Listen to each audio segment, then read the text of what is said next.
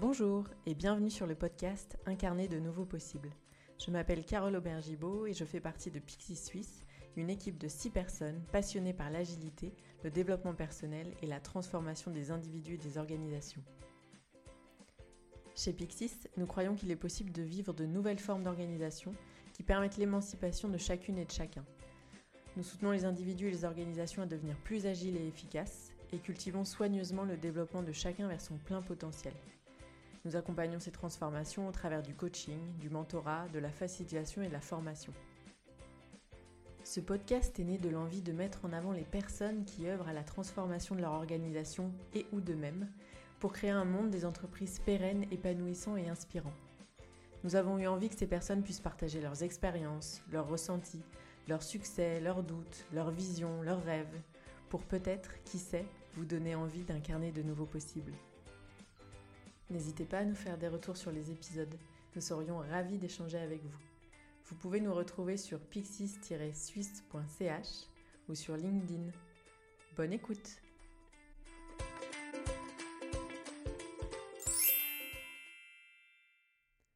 Pour ce deuxième épisode, nous recevons euh, Anne Le Sieur.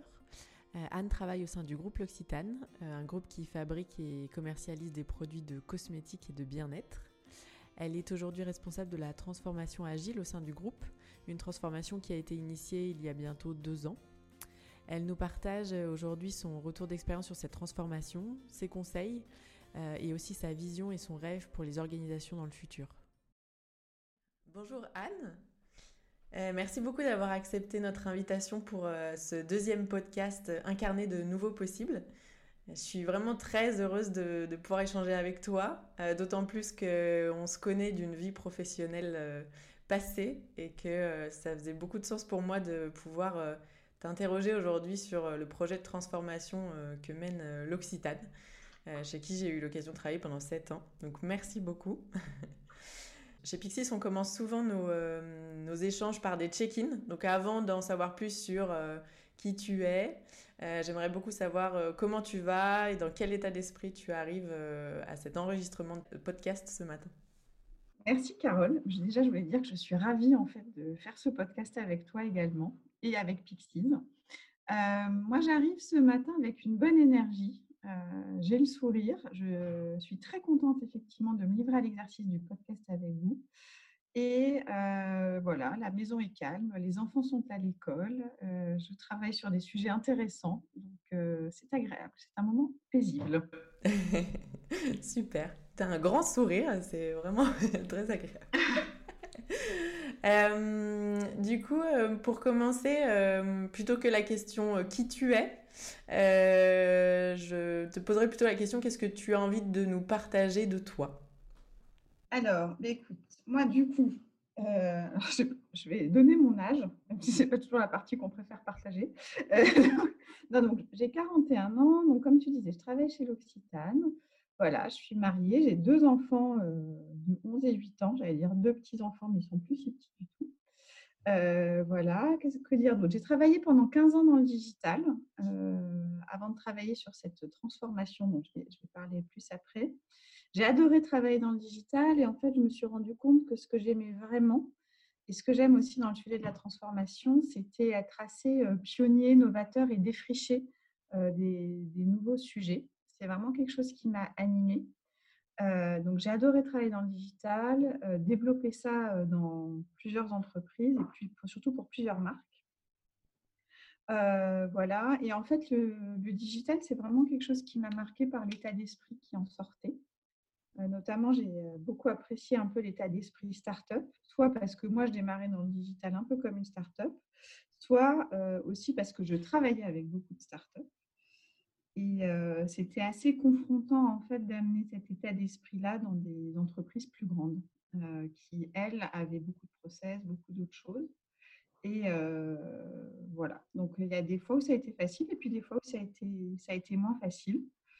Et là, je suis vraiment très, très animée, très motivée par la transformation qu'on est en train de mener chez l'Occitane et qui, pour moi, est vraiment de réussir à amener finalement un état d'esprit un peu de start-up dans une grande entreprise. Mmh C'est-à-dire de travailler ensemble sur des projets, de faire, de faire des choix parce qu'il y a le plus de valeur pour le client, travailler dans des petites équipes. Je trouve ça hyper, hyper motivant d'amener ça dans une grande entreprise. Mhm. Alors justement, est-ce que tu peux nous donner un peu plus d'infos sur le contexte pourquoi un projet de transformation agile Quand est-ce que vous l'avez démarré euh, À quels enjeux vous souhaitez euh, répondre? Oui.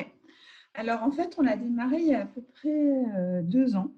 moi, à ce moment-là, j'étais en charge de la transformation digitale. Et en fait, il y a eu un heureux concours de circonstances, je dirais. Il y a d'abord, moi, j'avais en remarquant, en travaillant vraiment sur les transformations digitales qui avaient marché dans les entreprises, je me suis rendu compte quand même qu'il y avait un point commun dans toutes ces entreprises, c'est qu'elles avaient, elles avaient changé leur façon de travailler. Et notamment, toutes ces entreprises avaient créé des petites équipes en autonomie qui pouvaient travailler vite, multifonctionnelles, et qui arrivaient à livrer des résultats rapidement. Donc ça, c'était vraiment un, fil rouge à travers les transformations qui, qui, avaient marché, sachant qu'en gros, 75% des transformations d'entreprise ne marchent pas. Donc, euh, partir avec ce constat-là, c'était euh, intéressant d'aller observer ce qui marchait quand même dans l'histoire.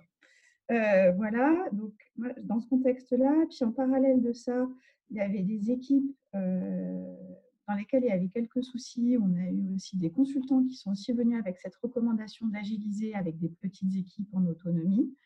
en même temps, sur, sur la marque, ben, mon, chef avait aussi envie de changer certains sujets et façons de travailler sur du marketing produit, ce qui est assez rare finalement dans les cosmétiques qui travaillent de manière peut-être assez classique. Donc ça, c'était le contexte au sein de l'Occitane. Et puis le contexte en dehors, bah, c'est qu'en fait, la concurrence, elle est très très sévère sur le milieu des cosmétiques. Et là où il y avait des barrières à l'entrée il y a quelques années qui étaient difficiles, notamment des barrières à l'entrée pour être référencé dans des magasins, etc., en fait, tout ça s'est tombé avec le digital. Ce qui fait qu'on a une concurrence assez féroce qui va vite. Et nous, on est un peu entre les petits qui vont vite, les gros qui ont beaucoup de moyens, et nous, on est un peu entre les deux. donc, du coup, il fallait que nous, on trouve aussi un moyen de, de trouver cette vitesse et d'être impactant. Ok. Et du coup, par, euh, par quel bout vous avez commencé en fait euh, Suite à ce constat-là, euh, comment vous êtes lancé? Alors, on a commencé en fait à travailler avec finalement des équipes et notamment des leaders qui avaient vraiment envie de faire un changement. Donc, on a commencé à travailler, je dirais, assez classiquement sur cette transformation vers plus d'agilité entre des équipes IT et métiers, notamment sur tous les métiers du digital comme euh, e-commerce. Et aussi, comme je le disais, parce qu'il y avait une forte volonté sur des métiers où euh, finalement l'agile est, moins classique, euh, que sont le, développement produit et la communication autour de nos produits. et en fait, on a mené plusieurs équipes vers l'agilité en parallèle. et en fait, ce qui s'est passé, c'est que à partir de là, il y a aussi eu un effet de bouche à oreille positif au sein de l'entreprise. Euh, euh, et, du coup, ça a été hyper, ça a été vraiment un cercle vertueux pour donner envie. Et un gros gros point aussi qui pour euh, moi a été un énorme levier pour faire cette, ce changement, c'est qu'au sein de l'équipe des ressources humaines, il y a eu aussi cette volonté de, de passer en agile très rapidement après l'IT et la marque. Et en fait, ce qui a fait que en fait, ces équipes de ressources humaines sont aussi vraiment devenues des ambassadeurs de l'agilité en interne et ont aussi pu incarner ce changement-là. Et du coup, ça a donné vraiment un effet, euh, ça a renforcé la puissance et les ressources humaines sont aussi devenues d'énormes partenaires euh, de la transformation, de la transformation agile. Du coup, j'entends qu'il y a eu un élan un petit peu au même moment dans plusieurs services. Vous n'avez pas eu forcément à convaincre? Ben, en fait, ce qu'on a fait au démarrage, c'est qu'on est parti avec ceux qui avaient envie. Et honnêtement, il y avait déjà largement de quoi faire. Mmh. Et est vraiment parti avec les alliés, ce qui a permis, en fait, en servant un peu de la théorie des alliés, de convertir ceux qui avaient des doutes. Et eux, du coup, ont fini par suivre. Et les plus réfractaires, finalement, tout doucement, commence aussi, commence aussi à suivre parce qu'il y a eu du bouche à oreille positif et puis surtout, il y a eu des résultats, en fait. On voit bien que les équipes, elles délivrent des choses qu'elles plus rapidement, plus efficacement que ce qu'elles délivraient avant. On voit aussi que dans l'ensemble, les équipes sont beaucoup plus épanouies dans cette façon de travailler. donc, il y, a vraiment des résultats très concrets qui ont donné envie à d'autres. Est-ce que tu pourrais nous donner des exemples très concrets d'équipes que vous avez lancées en agile? Ben, on, a, on, a, lancé, donc, comme je disais, sur l'e-commerce international. On a lancé aussi sur une gamme de produits qui est un peu une de nos gammes de produits phares, qui sont les produits à, base d'immortels. Euh, là-dessus, on a lancé aussi une équipe qu'on appelle Squad, donc qui travaille en Scrum, euh, donc sur le développement produit, sur la communication. On a donc les RH, comme je te le disais. Là, on est en train aussi de travailler dans des pays, euh, là où ils sont vraiment en train de délivrer le business au jour le jour. Donc, on a des, des gros pilotes dans certains pays comme aux États-Unis, au Japon, en Europe. Ça commence tout doucement un peu partout. Ok. Et du coup, là, après ces deux années, qu'est-ce que tu vois comme changement Qu'est-ce qui est positif Qu'est-ce qui est difficile encore aujourd'hui? Alors, ce qui est positif, eh ben, c'est que le changement a vraiment pris et que on sent un changement d'état d'esprit petit à petit dans l'entreprise. Euh, par exemple, il y a des mots qui pouvaient être, paraître barbares il y a deux ans, comme MVP, euh, qui sont vraiment devenus euh, des mots standards. Il y a une façon de travailler, de se dire on va commencer petit, puis après on verra ce qu'on en fait, on va tester, on va apprendre, qui commence vraiment à se démocratiser. Donc ça, c'est vraiment des bonnes choses. de plus en plus d'équipes qui disent bon bah on va s'organiser, puis on va prioriser par la valeur ou même des équipes qui ne travaillent pas complètement en agile, mais qui utilisent certains rituels, comme celui de la rétrospective, qui pour moi est un, rituel hyper clé dans l'agilité, en fait, où ils apprennent juste à se dire les choses et à s'améliorer en continu. parce que là où avant, finalement, on pouvait mettre six mois à se rendre compte qu'une équipe fonctionnait mal ensemble, là, assez rapidement, ils se disent les choses et ils ajustent. Donc en fait, pour moi, il y a ce que j'appelle un peu une hygiène de travail qui se met euh, de plus en plus en place euh, dans l'organisation. Donc ça, c'est vraiment euh, une, belle nouvelle. Ce qui est plus, je dirais encore un peu un challenge, ben, c'est que pour l'instant, on est un peu à deux vitesses dans l'organisation. il y a des équipes qui ont fait les changements et d'autres pas encore. Donc tout le monde ne parle pas encore complètement le même langage. Tout le monde n'a pas encore tout à fait les mêmes réflexes. Donc ça, il faut qu'on travaille encore dessus. Et on a encore besoin d'étendre, hein, mais on sait que ces transformations sont longues, donc c'est normal. On sait aussi qu'il y a tout un tas de... En fait, cette, transformation, elle amène un énorme changement d'état d'esprit. Il y a un, changement d'état d'esprit à plein de niveaux, en fait. Pour les équipes qui changent leur façon de travailler, mais évidemment pour euh, les managers, parce qu'on parle d'équipes qui sont autonomes. Donc finalement, quel, devient le rôle du manager, des différents leaders euh, Quel type de leadership on veut avoir? Donc tout ça, c'est des questions qu'on est en train de se poser. Euh, on parle par exemple d'amélioration continue, mais on évalue encore les gens une à deux fois par an. Donc, il y, a tout un tas de process et de choses qu'on doit amener vers du changement pour qu'en fait, ce, changement vers plus d'agilité s'incarne à tous les endroits de l'entreprise. Alors, dans, mon souvenir, un des enjeux forts chez l'Occitane, euh, c'était le focus. Euh, il y avait beaucoup, beaucoup de foisonnement d'idées, de projets en parallèle. Euh, est-ce que tu observes un, un, changement sur ce point? Oui, alors oui, j'en vois un. Alors, c'est toujours une entreprise de gens qui ont plein d'idées, qui sont hyper enthousiastes et qui ont envie de faire plein de choses. Donc ça, c'est cette nature positive, on ne va pas complètement la changer euh, du jour au lendemain. Cependant, par des exercices comme de la priorisation, il y a des vraies questions qui se, commencent à se poser et qui, où on se dit vraiment, est-ce que ça, c'est la priorité? Est-ce que ça va vraiment amener de la valeur?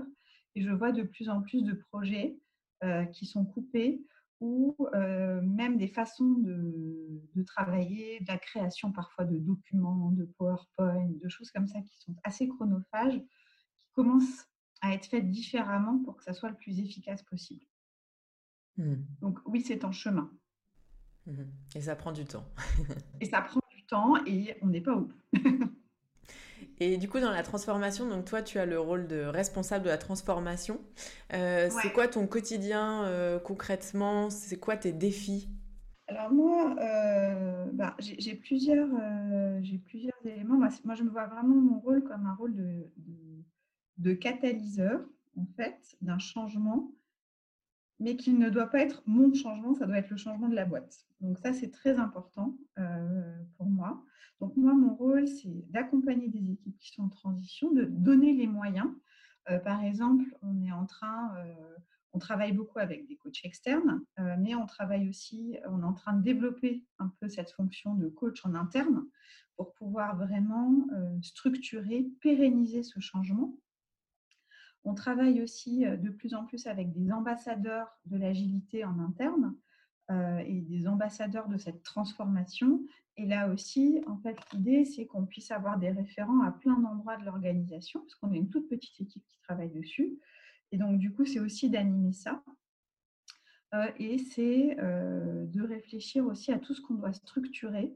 Comme je parlais par exemple de certains process, euh, par exemple l'évaluation, des choses comme ça, de travailler avec par exemple les ressources humaines sur ces questions-là. Donc pour moi, c'est vraiment accompagner les équipes, identifier où est-ce qu'on peut continuer d'amener de l'agilité et ensuite vraiment structurer pour que le changement soit pérenne. Et tu parlais un peu plus tôt du rôle des RH. Ouais. Comment tu... Euh, les RH ont l'air d'être aussi clés. Comment vous collaborez et qu'est-ce que, comment tu vois le rôle des RH euh, dans le futur, en fait, sur ces questions-là de transformation en profondeur des entreprises? Bah, Moi, je travaille du coup effectivement beaucoup avec eux. Euh, donc, euh, bah, par exemple, si je donne un exemple, je parlais de l'évaluation. Enfin, par exemple, se poser des questions de comment, dans une équipe en Scrum, on va évaluer plus en continu. Bah, ça, c'est des questions que je me pose avec eux, que je travaille avec eux. Eux, parfois, me contactent aussi. Là, par exemple, il y a des formations assez clés sur l'état d'esprit qu'on veut passer dans l'entreprise. et du coup, qui sont aussi beaucoup liées à l'agile, par exemple, sur le management ou des choses comme ça. Et là, il me demande aussi parfois de partager mon avis par rapport à la transformation qu'on est en train de mettre en place pour s'assurer qu'on on parle bien d'une seule et même voix. Mmh. Et eux, évidemment, interviennent aussi beaucoup et on le fait vraiment ensemble de travailler à la formation des équipes sur l'agilité. parce que évidemment la formation c'est un sujet éminemment RH et là c'est sur le sujet de l'agilité donc c'est quelque chose qu'on travaille ensemble. Et tu nous as parlé un peu plus tôt de ce qui te motivait, euh, l'esprit un peu start-up, etc. Dans ton rôle aujourd'hui, euh, parce que c'est colossal de mener une transformation euh, en plus dans un groupe comme l'Occitane. On n'a pas, on n'a pas évoqué l'Occitane en chiffres, mais si tu peux donner quelques chiffres, ce serait éclairant. Et qu'est-ce qui, qu'est-ce qui t'anime là-dedans? Alors déjà, pour donner quelques chiffres sur l'Occitane, aujourd'hui, l'Occitane, bah, c'est un groupe de plusieurs marques, présent dans 90 pays. Euh, c'est 10 000 employés, donc c'est quand même euh, c'est gros et euh, souvent vu de la France, on imagine la petite marque de Provence française, mais en fait non, c'est une grosse marque internationale avec des marchés clés notamment en Asie, aux États-Unis, donc c'est très très international. voilà, c'est pour te répondre sur les chiffres clés. Sur ce qui m'anime, moi il y a plusieurs choses. Déjà, c'est de travailler pour une entreprise qui a du sens. Et je suis euh, vraiment fière de travailler pour l'Occitane, qui est une entreprise qui a du sens, euh, qui euh, met le développement durable vraiment au cœur de sa stratégie, qui, met, qui apporte un soin particulier, par exemple, aux producteurs en Provence, aux, soins de l'ingrédient, qui se pose des milliards de questions sur justement comment avoir une empreinte écologique moindre. Euh, donc moi, je trouve ça, euh, enfin, je suis extrêmement euh, motivée de travailler pour une entreprise comme celle-là. Et sur mon job en particulier, moi, ce qui me motive, c'est finalement, c'est deux choses. La première, c'est que en 15 ans dans le digital, j'ai vu des choses qui ont plus ou moins marché, par exemple dans de la gestion de projets, des projets trop longs, trop coûteux, où on avait des plannings finalement pour plein de complexités qu'on a, qui étaient trop compliqués, ou la valeur de ce que ça amenait vraiment n'était pas toujours euh, claire. Il y avait des fois, c'était limpide, et puis il y a parfois eu des trucs trop gros, trop compliqués. Et en fait, ces projets-là, euh, je trouve que ce sont des projets qui abîment un peu tout le monde. Et donc, moi, je, en les ayant vécus, j'ai une volonté forte à éviter au maximum qu'on retombe dans ce genre de travers et de pièges. Et, et la deuxième chose, c'est que je crois profondément que l'entreprise, on peut faire de l'entreprise un lieu de vie un peu meilleur et d'épanouissement. Aujourd'hui, j'avais vu des chiffres de Gallup, je crois que c'est quasiment 75% des employés qui ne sont pas satisfaits dans leur travail. C'est faramineux. Et en fait, moi, ce qui m'anime, c'est de de pouvoir redonner du sens au travail, de pouvoir apprendre aux gens à travailler autrement, à retrouver du sens dans leurs relations professionnelles. en 15 ans de vie professionnelle, j'ai vu trop de choses, de guerre de clocher, de ah oui, mais ça c'est chez lui, c'est pas chez moi, etc. Et en fait, on perd du temps, on perd une énergie, c'est hyper destructeur. Et les gens ne sont pas heureux de travailler comme ça. Et donc, je, je crois vraiment à créer un monde de l'entreprise qui soit un lieu d'épanouissement. Mmh. Et, en plus de ça, avec des employés épanouis, bien dans leur peau, ça va créer plein d'idées, ça va donner une bonne énergie. Et en fait, c'est là que c'est important d'avoir une entreprise qui a du sens. Cette énergie doit être mise au profit de quelque chose de positif. et c'est là que travailler l'Occitane a, tout son sens. Et on a parlé de la notion de temps. ces projets de transformation s'inscrivent dans le temps. Qu'est-ce qui fait que euh, la transformation aura réussi selon toi?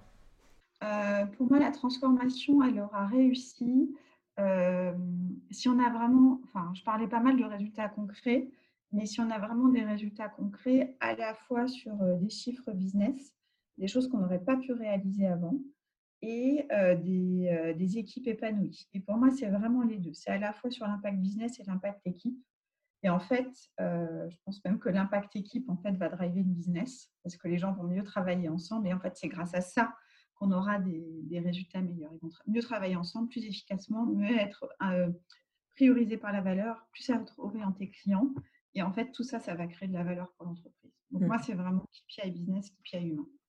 Et qu'est-ce que vous avez mis du coup en place pour euh, mesurer cette valeur équipe oui, alors pour euh, la valeur équipe, j'ai mis en place une survey euh, qu'on envoie, enfin une, étude pour le dire en français, qu'on envoie euh, à toutes les équipes qui travaillent en agile tous les deux, trois mois où on mesure certains KPI pour voir justement est-ce qu'ils ont l'impression de bien prioriser par la valeur, comment ils se sentent dans leur travail, comment c'est par rapport à leur, leur, leur, ancienne façon de travailler. Enfin, il y a une, entre 10 et 15 KPI, donc on traque ça.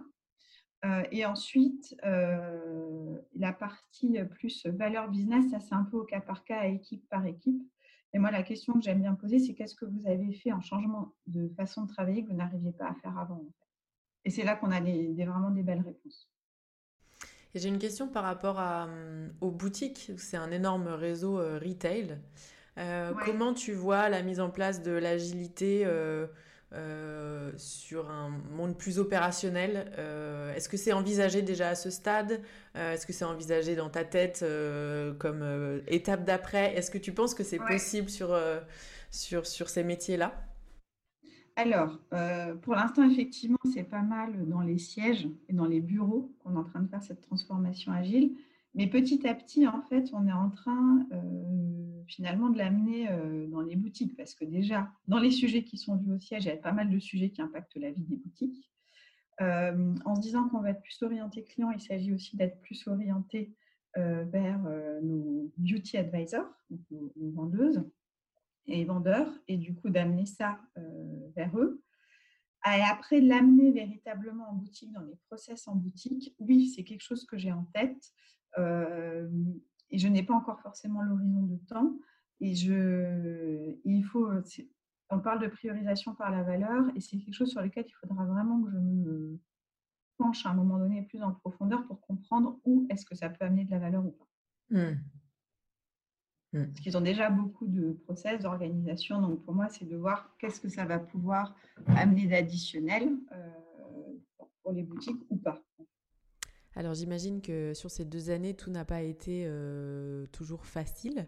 Euh, quelles sont selon toi les erreurs euh, que vous avez commises et qu'avez-vous appris? Pour moi, il y a eu plusieurs choses. Bah, par exemple, il y a des équipes sur lesquelles ça a plus ou moins marché.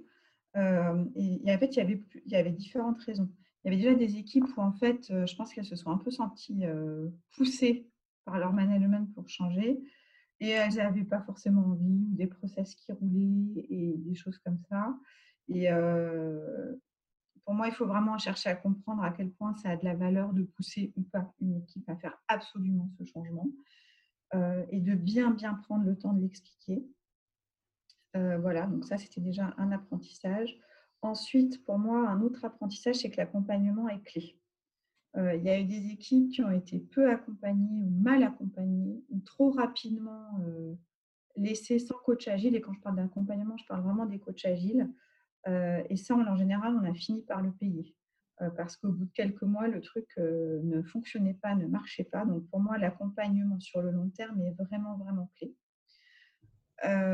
ensuite de ça, pour moi, c'est important que on met des équipes en agile, mais c'est aussi important les strates du dessus adoptent des rituels agiles, sachent prioriser, euh, sachent faire des rétrospectives, apprennent à faire ça, l'incarnent et euh, puissent aussi se remettre en question dans tout ce changement. Donc ça, c'est des choses qu'on n'a pas fait complètement au début, qu'on fait de plus en plus maintenant, et je, vois que ça paye vraiment. Mmh du coup, les, erreurs là sonnent comme des conseils. Est-ce que ce serait euh, les trois conseils que tu aurais à partager?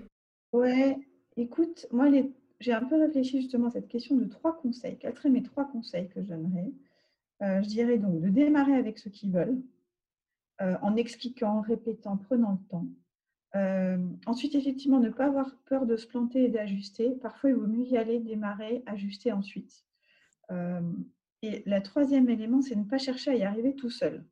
que ce soit ben, en fait, moi, je vois, euh, bon, nous, on est une petite équipe, on est une petite équipe qui dépote. Et euh, du coup, ce qu'on a fait aussi, c'était de mettre des ambassadeurs en interne à différents endroits, parce qu'on sait très bien qu'on ne va pas y arriver tout seul.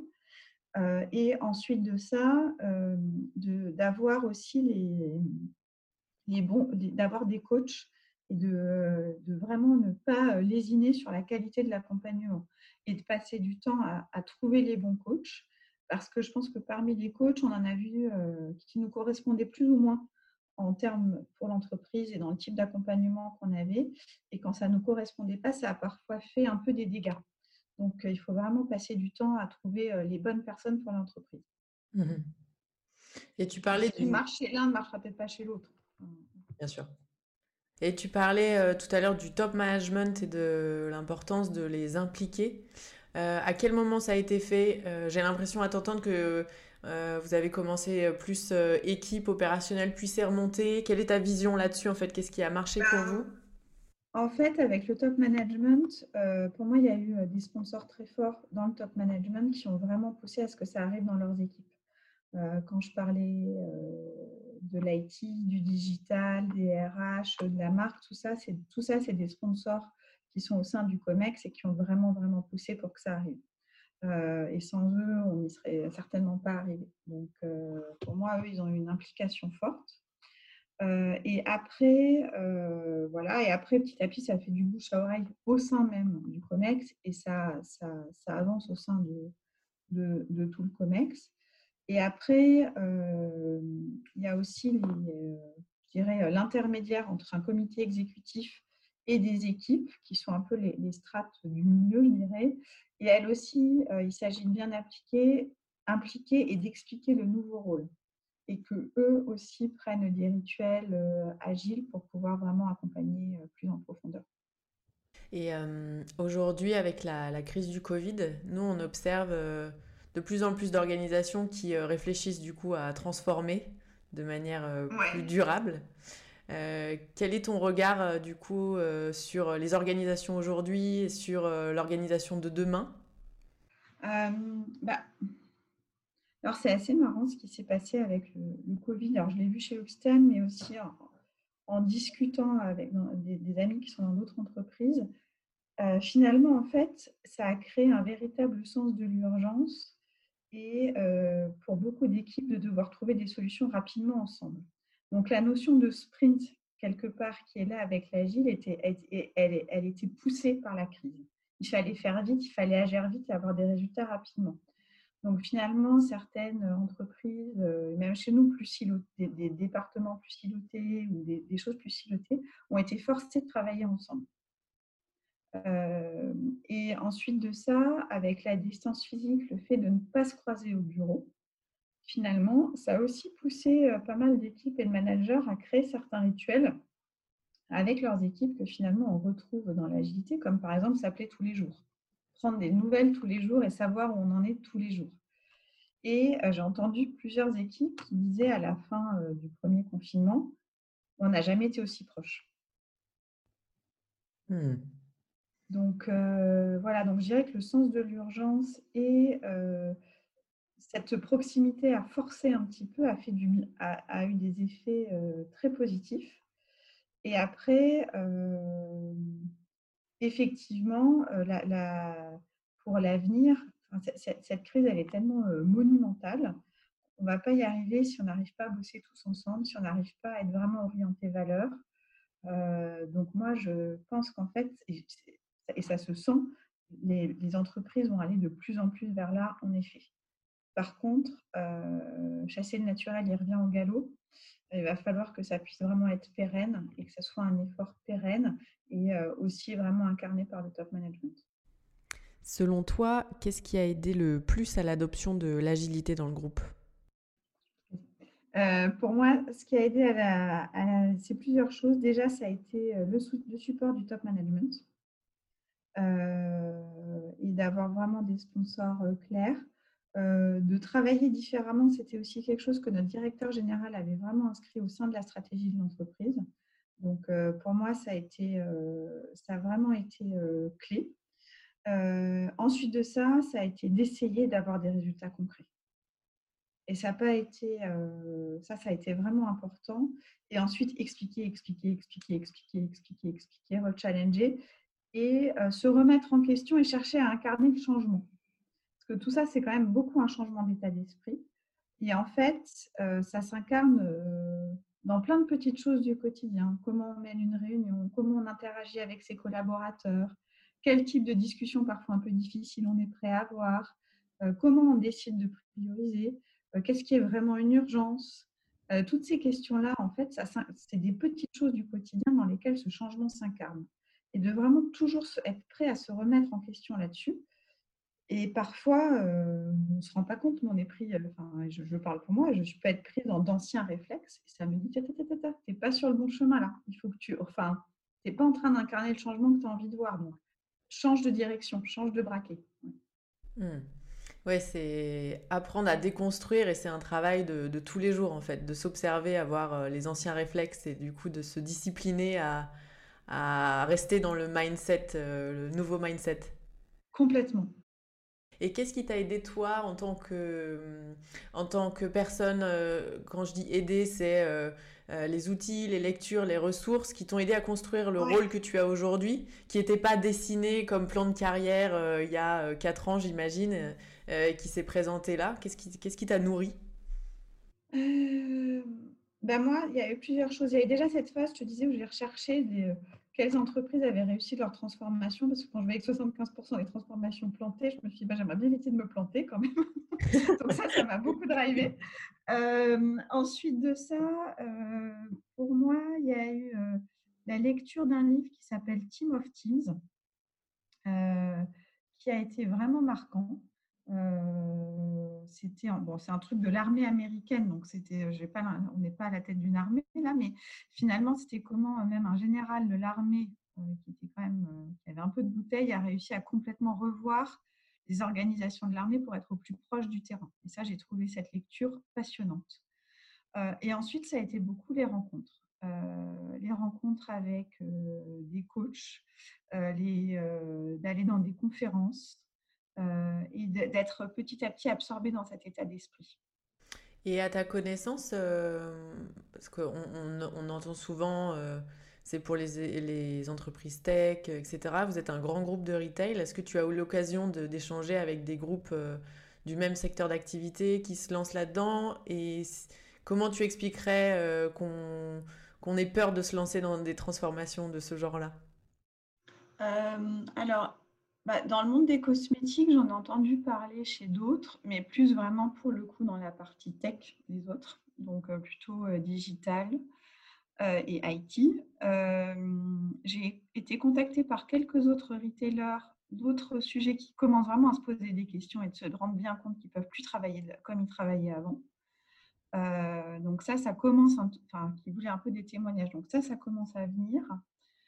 Et pour répondre à ta question sur ce qui est effrayant, bah, déjà le mot transformation, franchement, il fait peur. Hein, parce qu'on n'a pas forcément envie de se transformer. On peut être très bien là où on est et on se transforme. Oui, mais ok, je vais être comment si je me transforme? Donc le mot en soi fait peur et on sait ce qu'on quitte, on ne sait pas ce vers quoi on va. donc ça, je pense que ça fait peur. Et moi, ce que j'ai envie de dire là-dedans pour, pour, pour rassurer, c'est de ne pas chercher à tout transformer d'un coup, mais d'y aller petit, de faire des expérimentations, voir si ça prend ou pas.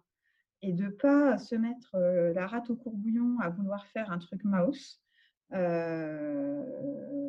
de, d'essayer petit à petit et de voir ce que ça donne.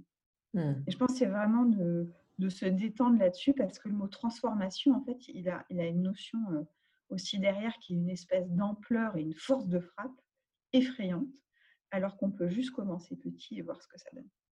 C'est un beau message. Euh, et ce podcast s'appelle euh, Incarner de nouveaux possibles. donc ma dernière question, ce serait qu'est-ce qui te fait rêver? Moi, c'est vraiment cette notion de monde de l'entreprise qui est un lieu d'épanouissement. Euh, je trouve que ça n'est pas, euh, ça pas encore assez. J'entends trop de burn-out autour de moi, j'entends trop de mal-être, j'entends trop de choses comme ça. Et moi, de réussir à en faire un lieu d'épanouissement, ça me fait rêver. De ma perspective, je suis assez euh, émue et euh, de, voir euh, la transformation que mène l'Occitane, vraiment après y avoir passé autant de temps. Et puis euh, l'Occitane, c'est une société à, laquelle on est très très attaché et j'ai eu du mal à, la quitter. Et je suis hyper émue et je suis vraiment avec un immense plaisir les, projets de transformation qui sont menés. Et, et, ça me fait aussi extrêmement plaisir de te savoir à ce poste-là. Et c'est en fait c'est d'autant plus émouvant que moi ce qui m'a poussé à partir de chez Occitane, c'est justement cette perte de sens, cette non-cohérence euh, et ce, focus qui n'était pas voilà, très, très clair. Et de voir que, que ça change et qu'il y a cette dynamique-là, euh, je trouve ça, euh, je trouve ça génial. voilà, je merci beaucoup pour cet investissement et pour, pour ton énergie. et un grand merci pour, pour cette interview et le temps que tu, tu as dédié à nous partager, nous partager ce projet-là. J'espère que, ça que ça pourra inspirer d'autres organisations. Euh, et euh, au plaisir d'échanger avec toi euh, sur ces sujets.